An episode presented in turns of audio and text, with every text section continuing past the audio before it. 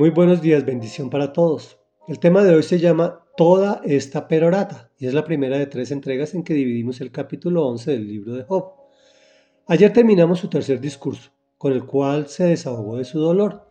Hoy lo responde su otro amigo Sofar con su primer discurso y dice así. A esto respondió Sofar de Namat. ¿Quedará sin respuesta toda esta perorata? ¿Resultará inocente este hablador?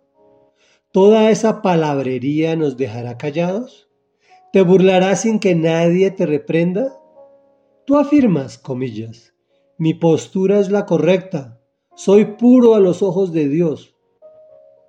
¿Cómo me gustaría que Dios interviniera y abriera sus labios contra ti para mostrarte los secretos de la sabiduría, pues esta es muy compleja?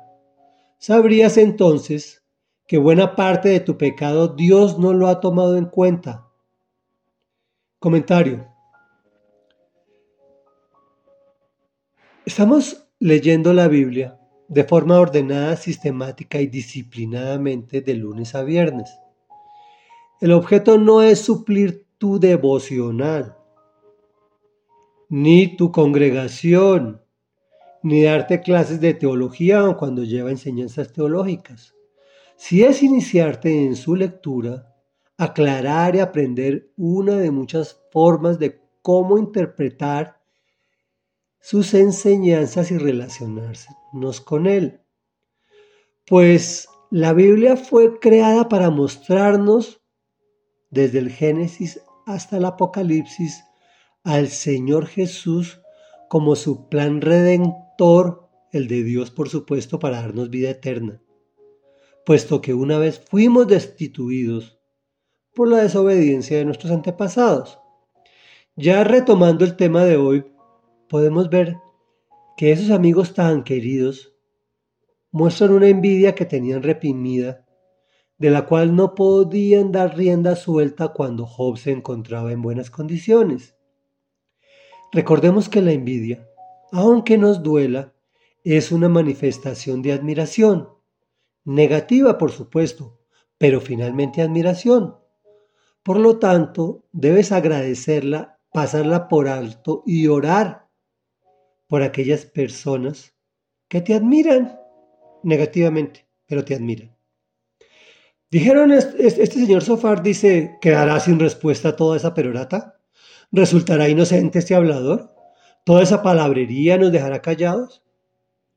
Eso es una realidad, pero no tuvieron compasión con él, ninguno de sus amigos Elifat, Bildad y Sofar. Tampoco prestaron atención a su declaración de inocencia, donde él decía, soy puro a los ojos de Dios. Por otro lado, Sofar repitió verdades. ¿Cómo me gustaría que Dios interviniera y abriera sus labios para mostrarte los secretos de la sabiduría? Pues esta es muy compleja. Todos quisiéramos que Dios nos hablara directamente y le escucháramos audiblemente para facilitar nuestra toma de decisiones. Reflexión. Qué lindo sería que nuestra relación con Dios fuera tan estrecha que nos mostrara su sabiduría y tomáramos decisiones correctas. Pues lo peor que podemos hacer con cualquier persona y aún más con, con nuestra familia celular es desvalorizar sus afirmaciones de inocencia, peor calificarlas de peroratas o de cualquier otra cosa. Oremos.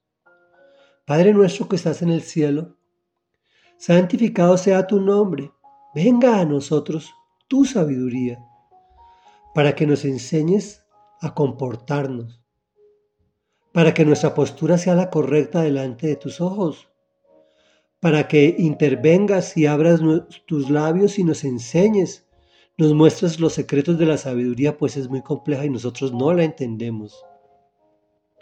Para que nos demos cuenta que buena parte de nuestro pecado tú no lo has tenido en cuenta por tu misericordia y tu gracia. Para que seamos esas personas de las cuales tú te enorgullezcas y digas, ese, ese es mi hijo. Y te hemos orado en el nombre de ese hijo que definitivamente te enorgulleció, te enorgullece y te enorgullecerá por los tiempos de los tiempos. Jesús, tu unigénito.